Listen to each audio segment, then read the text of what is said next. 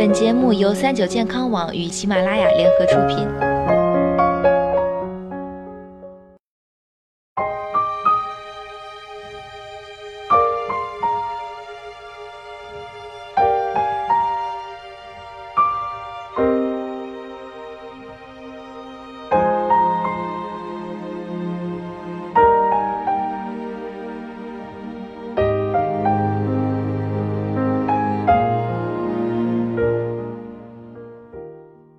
听众朋友们，大家好！最近我们全新推出了一档养生栏目《奇妙的中医》，在这里呢，每天都有来自各大三甲医院的一号难求的主任级中医大咖，亲自给大家讲解、分享他们多年累积的实用的中医养生秘籍，欢迎小伙伴们都来听听吧。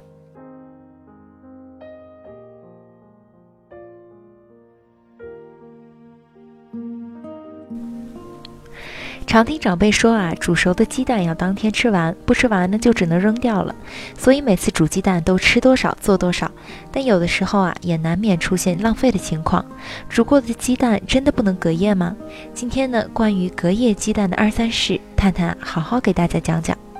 首先，究竟什么样的隔夜鸡蛋不能吃呢？如果说隔夜的鸡蛋不能吃，那茶叶蛋该怎么办？事实上啊，煮过的鸡蛋能不能吃要分情况。第一要看生熟，鸡蛋呢在没有完全熟透的情况下，没煮熟的蛋黄不宜隔夜后食用。有些人爱吃半生半熟的溏心蛋，如果蛋黄呈半液体状态，不宜隔夜后食用。特别是现在夏天天气炎热，很容易保存不当，最容易滋生细菌，吃了之后可能造成肠胃不适、胀气等。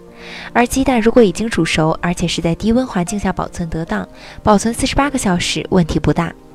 第二要看食材，如果是单纯的炒鸡蛋，鸡蛋熟透则过夜可以食用；但如果是和其他食材一起烹饪的，就要具体分析。